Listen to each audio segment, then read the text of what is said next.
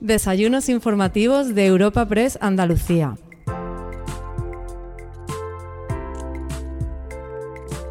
Comenzamos un nuevo capítulo en los desayunos informativos de Europa Press Andalucía y lo hacemos para ofrecerte el encuentro titulado El barómetro del docente. En esta cita podremos escuchar en primer lugar a Alberto García Valera, socio director de EY en Andalucía, quien dará paso a la intervención de Juan Pablo Riesgo Figueroa Ferretil, socio responsable de EY Insight quien también participará en la mesa redonda que comenzará a continuación y que será moderada por Francisco Morón, delegado de Europa Press en Andalucía, y que también contará con Ismael Sanz Labrador, vicerrector de Calidad, Ética y Buen Gobierno de la Universidad Rey Juan Carlos, y con Javier Imbroda, consejero de Educación y Deporte de la Junta de Andalucía.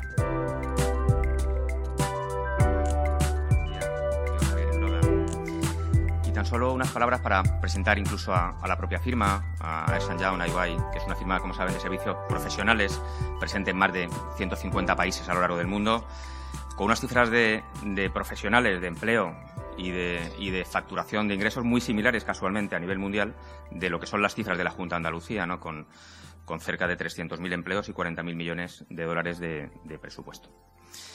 Pero además de desarrollo empresarial, eh, Iguay está muy comprometido con, los valores del llamado capitalismo inclusivo, que en el ámbito de la educación pues, nos permite eh, considerarnos como formadores de profesionales y lo sentimos de verdad, esa condición de, formadores, y de participar en el debate público a través de, nuestra plataforma de Iguay Insights, que eh, dirige magistralmente Juan Pablo Riesgo, socio de la firma, economista, secretario de, Estado de, Empleo, una labor en la que tuvo la responsabilidad precisamente de la, gestión de la formación profesional para el empleo.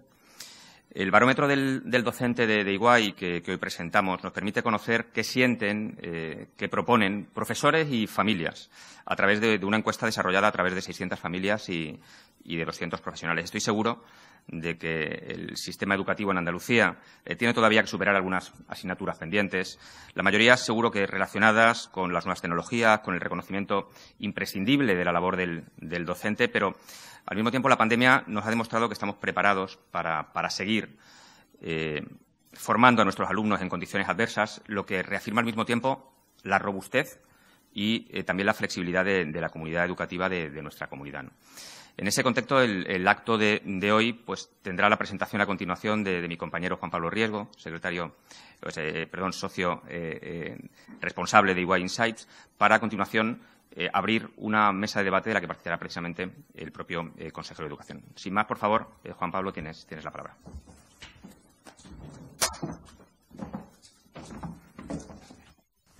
Muy buenos días a todos. Muchísimas gracias por estar aquí hoy. Muchas gracias, Alberto, por tus cariñosas palabras. Muchas gracias, consejero, por tu presencia y participación y siempre compromiso con la educación en Andalucía. Hoy aquí en este evento con, con IWA Insights. Decía Bernard, Bertrand Russell, eh, filósofo británico y premio Nobel de Filosofía, que los educadores son los verdaderos guardianes de la, de la civilización. Eh, y por eso hemos querido en IWA Insights centrarnos en qué opinan los educadores y también no solo los educadores profesores, sino los educadores familia, ¿no?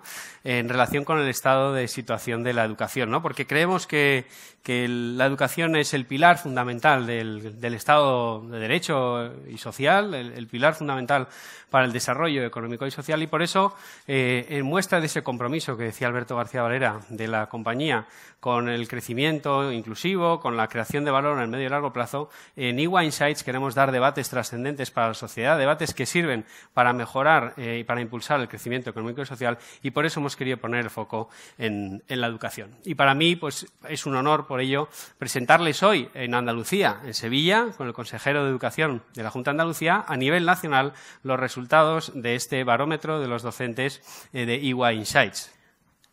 Una de las principales conclusiones del estudio es que el sistema educativo español y el sistema educativo andaluz también ha superado con nota la pandemia, ha demostrado su resiliencia. Sin embargo, una amplia mayoría de las familias y los educadores considera que hay mucho margen de mejora y que, de hecho, en, España y también en Andalucía, pero a nivel nacional, eh, durante los últimos diez años el sistema ha empeorado. Y por ello reclaman un pacto de Estado para el impulso de la calidad de la educación que tenga esencialmente tres elementos. Uno, el impulso de la excelencia, el impulso del esfuerzo. Segundo, el impulso de la digitalización del sistema educativo. Y el tercero, la reducción de la ratio alumno-profesor consideramos desde EY Insights que eh, los fondos Next Generation EU pueden ser una gran oportunidad para obtener precisamente ese avance en mejora de las inversiones del sistema educativo y seguir impulsando nuestro sistema educativo, que, como digo, en general, eh, de los resultados del barómetro se puede eh, percibir que la población española tiene en general una muy buena opinión. Paso a detallarles algunos de los elementos principales, de los resultados principales del, estudio. Eh, a falta de poder tener de momento la, presentación, sin embargo, todos ustedes tienen ya aquí impreso una edición del, estudio y inmediatamente pues, se hará público en nuestra web. En general, eh, se observa que los docentes son más críticos con el sistema educativo que las propias familias. Las familias valoran más el sistema educativo que los propios docentes y ambas, como decía anteriormente, eh, dejan claro que eh, durante los últimos años el sistema ha empeorado. Sin embargo, eh, tienen una elevada valoración de los profesores, aunque consideran que hay importantes problemas a solucionar. El primero es el nivel de exigencia de la educación. Alumnos y profesores consideran y sus familias consideran que es importante impulsar el nivel de exigencia del sistema educativo consideran que es importante impulsar dentro de los contenidos las, capacidades de impulso del, pensamiento crítico y a su vez consideran que es importante aumentar el nivel de reconocimiento de los docentes. Una amplia mayoría de las familias considera que debería estar mejor retribuido. A su vez, familias y profesores consideran que uno de los elementos nucleares para el impulso una, amplia mayoría de las, familias y profesores considera que eh, es, importante aumentar la retribución de los, eh, eh, trabajadores de la educación. Y a su vez, finalmente, en términos generales, consideran que aunque el nivel de la digitalización de las aulas es muy positivo y, ha avanzado muchísimo en las escuelas en nuestro país, hay todavía mucho margen de recorrido para impulsar la digitalización del sistema educativo en nuestro país. disculpen. Respecto a los datos de la pandemia, como decía, Docentes y familias consideran que el sistema educativo español y que el sistema educativo andaluz ha superado con muy buena nota la pandemia. Sinceramente, es abrumador cómo profesores y cómo familias valoran la implicación del sistema educativo y de los propios profesores a lo largo de la pandemia. En, Andalucía, especialmente, los docentes consideran que el nivel de implicación de los profesores lo, valoran con un 9,1 y las familias por encima del 7, la implicación de los, profesores, lo cual demuestra la resiliencia de nuestro sistema educativo y la valoración que la sociedad tiene eh, en nuestro sistema educativo en general y también el sistema educativo andaluz. Más del 80% de los centros declaran, eh, y en el caso de Andalucía el 87%, declaran haber podido mantener las clases con normalidad, esencialmente por vía online, pero poder haber mantenido la docencia. Y de hecho, el grupo mayoritario de los consultados dentro de los centros eh, eh, educativos, el más del 35%, declara haber mantenido el 100% de las clases en plena pandemia, lo cual, sinceramente, es todo un reto operativo que el sistema educativo español, y en particular y destacadamente el sistema educativo andaluz, ha podido abordar eh, con éxito. Adicionalmente, otra muestra de la resiliencia que declaran las familias y, los educadores en relación con el sistema educativo andaluz es que, si bien es cierto que el estado de ánimo fue afectado a lo largo de la pandemia eh, por, en las familias por la situación de tener que abordar la carga formativa eh, online, eh, hoy casi el 90% de las familias considera que el estado de ánimo vinculado a la educación es bueno o muy bueno, lo cual demuestra que pese a las dificultades, la, sociedad, el sistema educativo eh, andaluz ha sabido dar una respuesta adecuada. Eh, no, vamos casi, en breve, mm, voy a preferir pasar al, debate porque no podemos proyectar bien los, resultados, pero sí quería destacarle alguno, alguno, de, alguno de ellos. ¿no? Básicamente eh, pues es, ese, ¿no? que, eh, el sistema educativo andaluz ha superado, ha superado con buena nota eh, la pandemia, las familias valoran más de un notable la implicación de los, de los, de los educadores durante, durante, este, durante este periodo, pero sin embargo hay una alta exigencia de un pacto de Estado que sobre todo impulse la excelencia de los contenidos, la digitalización para poder competir con el resto de países de nuestro entorno y algo que es extraordinariamente complejo, y así es cierto, y ahora lo debatiremos, que es la reducción de la ratio alumno-profesor eh, para poder aumentar la atención de los eh, profesores sobre eh, los alumnos. Consideramos, como decía inicialmente, precisamente que los fondos Next Generation EU, el mecanismo de recuperación y resiliencia, puede ser una muy buena oportunidad para que las administraciones puedan, y las administraciones y el sistema educativo también privado puedan disponer de recursos para impulsar la digitalización. Así es que, sin más, si les parece, eh, remitiéndoles a los resultados del, estudio, del que tienen ya a su disposición y publicaremos en breve, y atendiendo un poco al retraso que llevamos en la agenda, si les parece, vamos a dar paso ya al debate con el consejero que le tenemos aquí, no le queremos hacer esperar más, que luego tiene Consejo de Gobierno, y para ello, pues llamo al Estado, si le parece, a Francisco Morón para que dirija el debate. Muchas gracias a todos.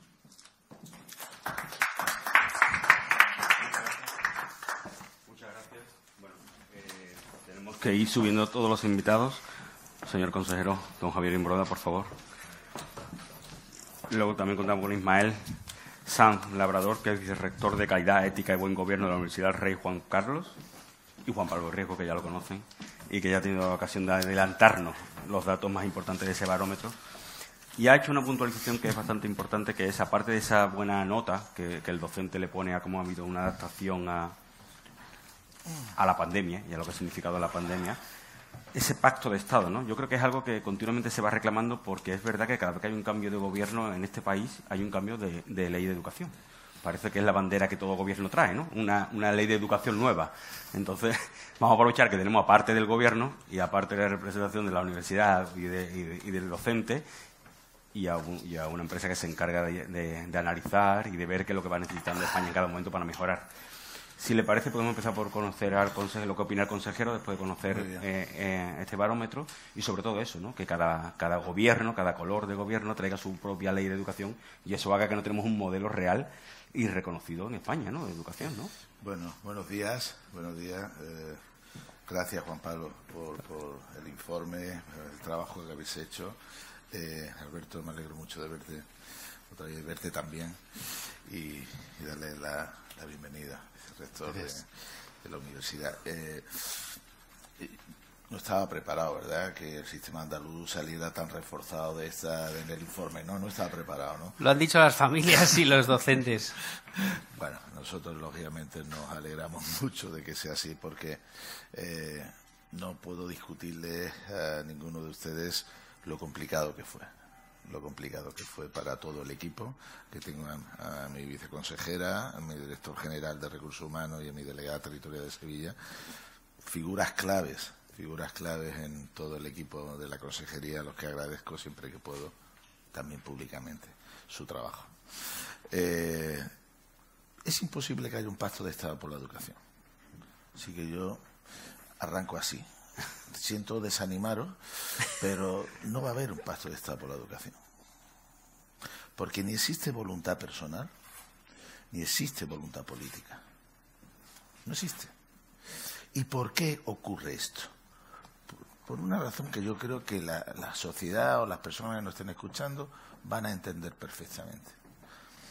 Porque debería ser que la política estuviera al servicio y a disposición de la educación. Pero desgraciadamente ocurre lo contrario. Y es que la educación está al servicio de la política. Con lo cual, siempre ha sido un instrumento la educación, una herramienta ideológica para poder implantar el modelo que cada ideología quiere tener para la sociedad. Y esto, evidentemente, pues evita pues que haya un acuerdo porque cada uno quiere imponer su modelo educativo. Es decir, utilizar la educación como herramienta ideológica. Imposible que se llegue a un acuerdo. Pues, y, cuál es la consecuencia de esto? Fundamentalmente el perjuicio, el enorme perjuicio que le causamos a nuestros niños y a nuestros jóvenes. Yo llegué a la Consejería de Educación y Deporte y me acuerdo que mi primera intervención en, el Parlamento de Andalucía fue decir, transmitir tres cosas, que las sigo manteniendo casi tres años después. La primera fue despolitizar la educación. Bueno, me miraban con una cara rara, ¿no? Diciendo, mira, aquí ha llegado, ha aterrizado por aquí alguien extraño. Despolitizar la educación. Saquen ustedes el sesgo ideológico de nuestros centros educativos. Sáquenlos. No utilicen a nuestros niños y jóvenes, no les hagan rehenes de sus ideologías. Fórmenlos, prepárenlos para este mundo global en el que vivimos. vamos a darles las herramientas de trabajo, de mentalidad, para afrontar los enormes desafíos que tenemos por delante. ¿De qué me está usted hablando de la ideología? ¿Por qué quiere usted empequeñecer la mentalidad de nuestros jóvenes? Se hace pequeña. Dejen ustedes que abran la mente.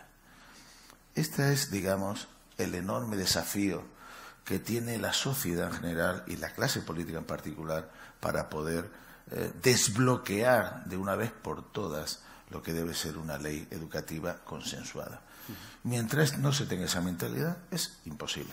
Pero fíjese, consejero, que, realmente, eh, en el fondo, lo que, de acuerdo a la demoscopia, a la, opinión de familias y docentes, lo que se está demandando como contenido principal de ese pacto de Estado entendido como las principales deficiencias o anhelos de, de ellos ante el sistema educativo, son tres cuestiones que no deberían ser muy ideológicas, ¿no? Uno, y por empezar quizá lo menos, eh, la reducción de la ratio alumno-profesor. En el fondo eso es recursos, ¿no? Otro, digitalización, que también recursos.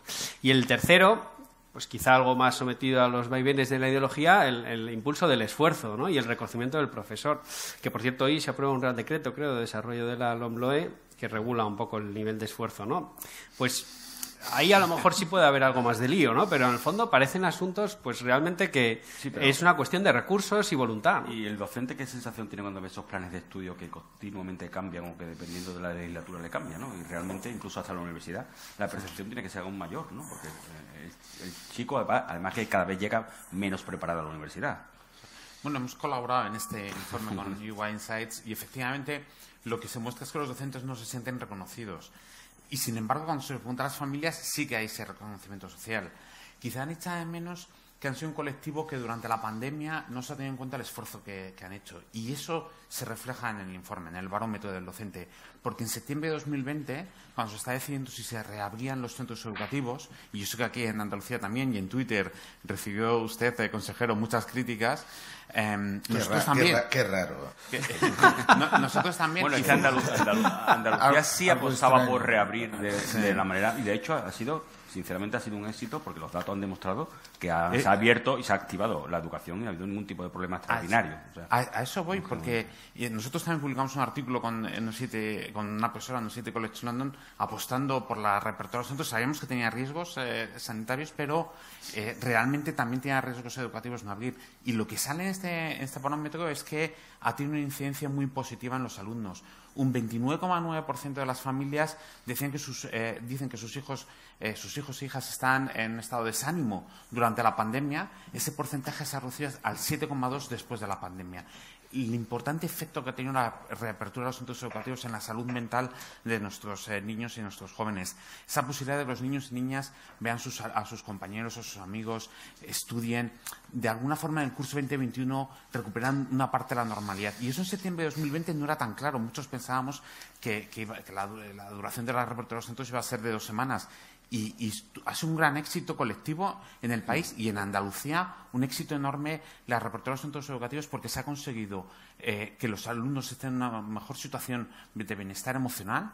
Hay incluso un 21% de los alumnos que ahora se encuentran muy bien, o sea, y, el, y, gran parte del resto, más del 50% bien, solo un 7,2% que por supuesto sigue siendo importante y hay que, hay que eh, abordarlo, ese 7,2% de los eh, jóvenes españoles que todavía se encuentran en estado de desánimo, pero es mucho menos que el 29,9% adicional y termino diciendo que se ha limitado también el impacto en el aprendizaje. Es decir, la pandemia ha reducido el aprendizaje que, han adquirido los alumnos, pero si no se hubiera reabierto los eh, centros, ese efecto hubiera sido mucho más negativo. Solo el 41% de los docentes españoles cree que se ha aprendido menos durante la pandemia que en cursos anteriores y ese porcentaje se reduce al 31% en el caso de las familias. Mm. Hay, dos cuestiones, consejero, que por un lado, esta visión mixta que se ha dado en el año 2021, realmente, eh, o 21-22, que es la mixta, ¿no? En la presencial online y sobre todo eh, que tiene una percepción de que el, el, alumno y el docente lo ve peor que cuando era online totalmente. O sea, que entiende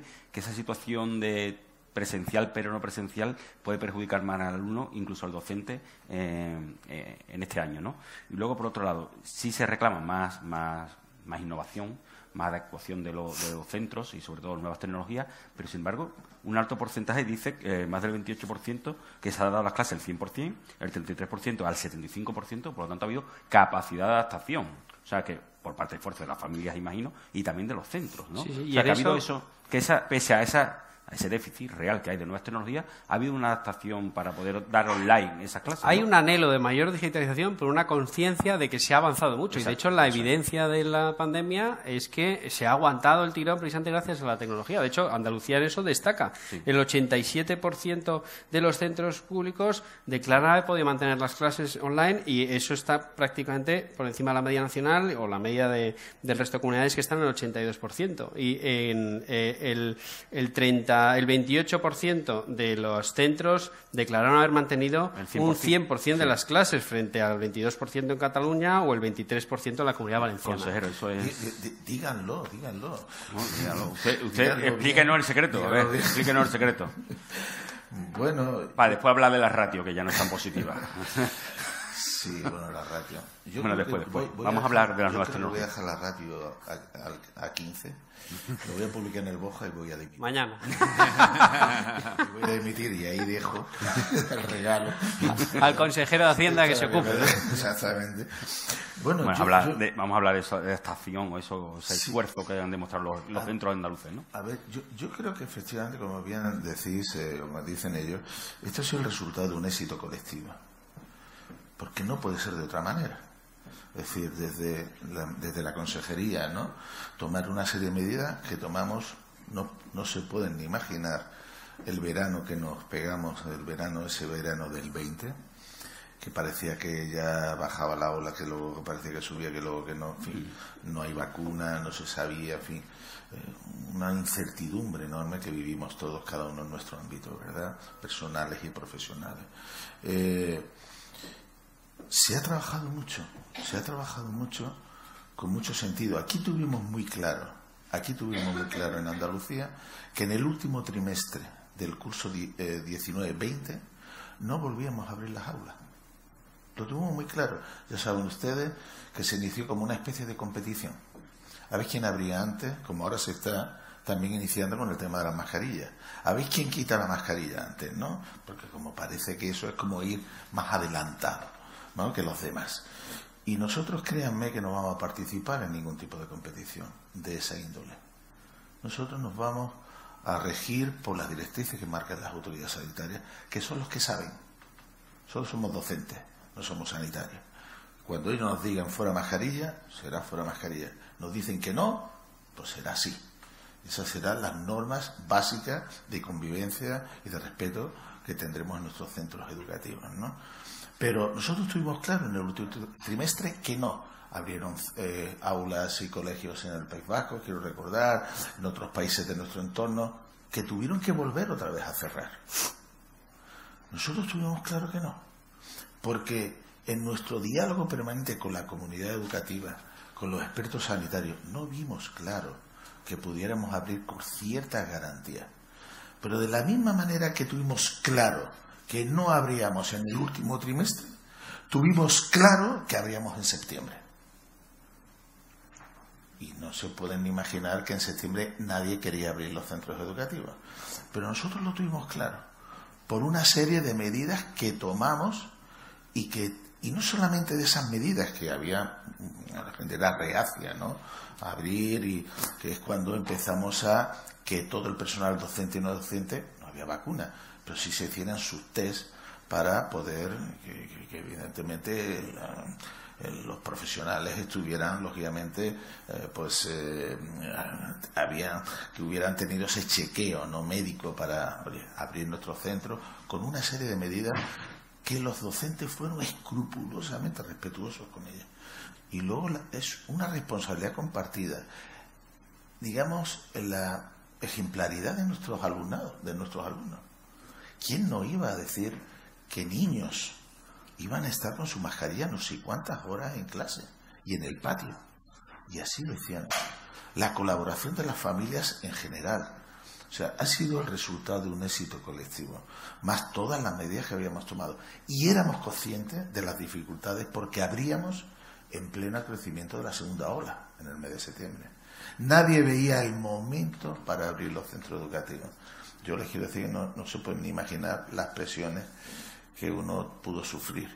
Pero yo lo tengo claro, porque además de todas las medidas, todos los recursos que pusimos, etcétera, etcétera, y, en fin, mentalmente, digamos, la mentalidad de trasladar también a la sociedad, es que cuando se presenta una situación tan adversa como esta, con un virus que andaba por la calle, eh, no se puede combatir con el virus escondiéndote. Yo creo que también como sociedad tenemos que reflexionar esto, porque virus va a seguir habiendo y vendrán otros. Y no podemos reaccionar ni responder ante esos desafíos que vamos a tener escondiéndonos. Prudentes sí, responsables también, pero que te paralice tu vida, no. Y con esa mentalidad afrontamos el curso en septiembre del 20. Recursos, medida, concienciación de todo el mundo, colaboración, responsabilidad compartida y esta convicción de que no podemos escondernos, tenemos que hacerle frente a todas esas adversidades. Y yo creo que las adversidades hay que mirarles a la cara una a una. Y esto lo tenemos muy claro aquí. Mm, Juan Pablo.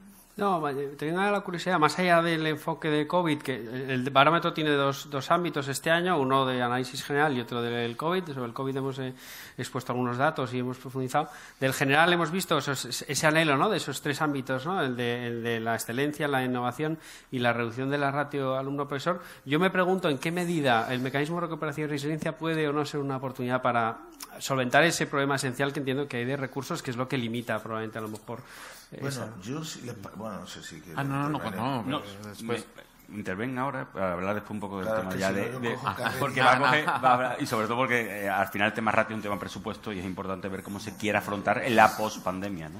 Sí, yo creo que efectivamente tiene mucho mérito los docentes, la comunidad educativa, las administraciones y toda la sociedad, la familia, los niños y niñas eh, realmente ante un comportamiento que, o sea, por encima de lo que esperábamos. los adultos, mejor que los adultos. ¿eh? Y, ha sido un éxito porque, de hecho, el informe de Education at a Glance de la OCDE, el informe anual que saca la OCDE, muestra que España son los países en donde menos días se cerró los centros educativos y eso ha tenido ese efecto tan positivo del que hemos hablado en el estado de bienestar de los alumnos, en su salud mental y en su aprendizaje, porque no han aprendido tanto como otros cursos eh, previos a la pandemia, pero se ha limitado el impacto. Yo también querría destacar eh, dos cuestiones. Una, me sorprende en ese barómetro eh, el hecho de, la poca demanda que hay por el incremento eh, de, las, de las horas dedicadas a, robótica y pensamiento computacional. Es un aspecto que me ha sorprendido. El resto ah, de los resultados, bueno, pues algunos eran esperados, otros no tanto, pero ese en, particular me ha sorprendido porque, mm, digamos que contrasta con esa necesidad de, de una mayor digitalización. Y la robótica lo va a necesitar absolutamente todo todos los alumnos. Vamos a, la programación ahora es muy importante, es uno de los ámbitos que más posibilidades de empleo da. El STEM, por supuesto, todas las competencias son importantes, pero, pero realmente la robótica, el pensamiento computacional eh, son, son claves. Y me sorprende que salga uno de los últimos eh, de, un incremento en la demanda de las horas que se dedican a, ese ámbito. Y se piden otros que también son importantes, pero insisto que el pensamiento computacional más es, para mí, es muy relevante y creo que la sociedad española no es consciente a ese respecto. Y sobre las, la ratio alumnos por profesor, a ver, es una medida costosísima. Es decir, es carísimo. Estamos hablando probablemente en torno a que reducir un, alumno eh, por clase las ratios puede costar en, en, en toda España, eh, hablando de, más de 2.000 millones de euros. Eh, es verdad que ahora vamos a tener financiación europea en ese sentido, no sabemos eh, lo que va a durar, pero quizás es mucho más inteligente reducir la ratio de alumnos por profesor en los centros más vulnerables. Ahí es donde sí que puede ser factible desde el punto de vista presupuestario. Soy economista, bueno, Juan Pablo también, por lo tanto sé las limitaciones presupuestarias que hay, pero reducir la ratio de alumnos por profesor en aquellos centros más vulnerables eso pues, sí que puede ser muy positivo, porque es verdad que cuando un docente o una docente tiene alumnos de un nivel socioeconómico medio, medio alto, eh, con un buen comportamiento, eh, digamos, en clase, eh, reducir la ratio de alumnos por profesor, pues hombre, nunca, nunca está de más, pero igual tampoco está imprescindible. Pero en otros tipos de ámbitos eso que puede ser una medida muy interesante y también, con esto termino, las tutorías en pequeños grupos. Es decir, que un docente, una docente apoya a los alumnos en matemáticas y lengua en pequeños grupos, cinco o seis alumnos. Nosotros hemos hecho un análisis y esa, esa medida tendría un coste de 350 millones de euros, es factible en toda España y ha tenido mucho éxito en el Reino Unido, en Estados Unidos, países en donde sí que ha habido una evaluación de cuál ha sido la pérdida de aprendizaje por, motivo de la pandemia. Aquí en España lo poco que se ha hecho ha sido precisamente este barómetro que se presenta hoy. En ese sentido sí que vamos un poco eh, rezagados en, nuestro país en, cuanto a análisis y evaluación de las políticas educativas, pero precisamente esa reducción de las ratios de alumnos por profesor en entornos, en centros vulnerables, de difícil desempeño y, sobre todo esas tutorías en pequeños grupos de refuerzo en matemáticas y lengua en pequeños eh, grupos de cinco o seis alumnos en horario extraescolar, esas medidas sí que son factibles económicamente y muy positivas. Eh, consejero, medidas factibles económicamente, estamos eh, en pleno presupuesto, se están presentando los presupuestos, hay que aprobarlos o no, ya veremos, pero educación es fundamental y es esencial. Y luego en esta nueva tecnología la nueva visión que tenemos la educación en Andalucía, que es verdad que desde que usted llegó, pues está impulsando una serie de medidas que son importantes, como el refuerzo incluso en verano, que se puso en marcha y ya vamos, por el, vamos a afrontar el tercer verano y a ver cómo va eso, ¿no? Esas clases de refuerzo. No sé, eso de, de, manera discriminatoria, bueno, o, apuntando a aquellos centros que realmente pueden necesitar eso de bajar la ratio, el tema de las nuevas tecnologías, esa clase de apoyo en invierno, fuera de horario. No sé si todo eso siendo consciente y realista, caben en unos presupuestos. Sí, evidentemente. Yo quiero reseñar, hablando del presupuesto que, usted me menciona, yo quiero dar un dato. Bueno, podría dar muchos datos, porque con el presupuesto se pueden imaginar y podríamos cansar a la audiencia, pero eh, yo sí quiero lanzar, eh, digamos, eh, el dato de que desde el año 18, nosotros llegamos en el año 19, hasta actualmente, el presupuesto de educación ha, aumentado en un 26,7%, quiero recordar. 26,7%. Piensen ustedes que el sistema educativo andaluz es el más grande que hay en, toda España. Eh, casi más de 13 países andaluces, como 13 países de la Unión Europea, eh, un 26,7%. Y hay porcentajes en tres años de aumento del presupuesto, como por ejemplo en la atención a nuestra educación especial, que ha aumentado un 37%, hemos aumentado en recursos humanos y materiales, que nunca son suficientes, que nunca son suficientes, pero un 36,7%. Por ejemplo, en, en, las enseñanzas de régimen especial, que siempre son las grandes olvidadas, ¿verdad? Hemos aumentado en un 41% los recursos. Sea, hemos hecho un enorme esfuerzo presupuestario en recursos humanos y materiales para facilitárselo a nuestra comunidad educativa. Dicho eso, en todo este presupuesto, lógicamente, también va incluido esa apuesta por la transformación digital. Nosotros ya habíamos iniciado en el año 19 esta estrategia digital en incorporando por primera vez al currículum aquí en Andalucía de robótica. Oratoria, debate, materias, eh, digamos, eh, conocimientos que consideramos fundamentales, que evidentemente esta pandemia ha acelerado, como todos sabemos, ¿no? Es decir, lo único que ha hecho, para por lo menos respecto a nosotros, es que hemos acelerado muchísimamente, muchísimo estos, estos procesos y actualmente ese pensamiento computacional también forma parte de nuestro, de nuestro currículum. Es decir, consideramos que evidentemente eh, es fundamental en esta digitalización eh, universal en la que estamos inmersos y que evidentemente también vamos a, potenciar esta formación porque entendemos que es lo necesario para nuestros jóvenes. ¿no? Eh, quería decirles esto también y luego vincularlo a las ratios, como decía, como comentaba, que efectivamente es una apuesta también económica muy alta, no solamente apuesta económica, sino también de espacio. Es decir, nuestros centros educativos son los que son en estos momentos, ¿no? Ah, pero quiero decirles que nosotros estamos solventando, por ejemplo, estas cuestiones de la radio con los refuerzos, que también la COVID nos obligó a hacerlo y que nosotros estamos totalmente de acuerdo, de tal manera que el curso pasado incorporamos ocho mil y pico docentes en nuestro sistema, con lo cual eso facilitó desdobles en aquellos lugares donde había pues una mayor mayor número de alumnos, ¿no? donde, donde normalmente suele haber una mayor presión demográfica o donde hay más necesidades donde hay más necesidades. Yo quiero decirles y hacer esta reflexión junto a ustedes eh, que yo, yo, yo, soy docente y yo me acuerdo que la ratio cuando yo era docente era 50. Pero les quiero decir una cosa, yo creo que algunos de los que puedan estar aquí, que hemos sido a niños alguna vez, en las clases tenemos cuarenta y tantos, tenemos cuarenta y tantos en clases, ¿verdad? ¿Por qué? y, la gente te dice, bueno, no pasaba nada, ¿no? estamos aquí, ¿verdad? No tenemos ningún trauma, ni, ¿verdad? ni toda esta historia. Es fundamentalmente porque la educación era una, era una formación industrial. tú llegabas y daba igual si tenías 50, 40, o, sea, la transferencia de conocimiento era la misma. Era una transferencia homogénea. Daba igual la diversidad, daba igual los ritmos de aprendizaje. Esto va así. Y hoy el gran desafío es atender a esa diversidad, porque no todos nuestros jóvenes tienen el mismo ritmo de aprendizaje, como éramos nosotros, pero no buscábamos la vida. No buscábamos la vida. Hoy el ritmo de aprendizaje es diferente, sean con 20, con 25. Lógicamente, eso facilita el que haya menor número de alumnos, el poder atender mejor de una manera más personalizada. Pero nosotros no queremos, no queremos que eso suponga que ese ritmo de aprendizaje se haga por abajo. No. Hacia arriba.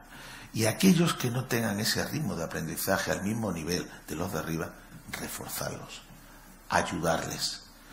Yo he comentado muchas veces con mi equipo, con mi equipo de la consejería, que tenemos 175 días lectivos en el curso de verdad que en 175 días lectivos no vamos a tener, disculpen la, la expresión, las santas narices de sacar adelante a nuestros, a nuestros niños adelante?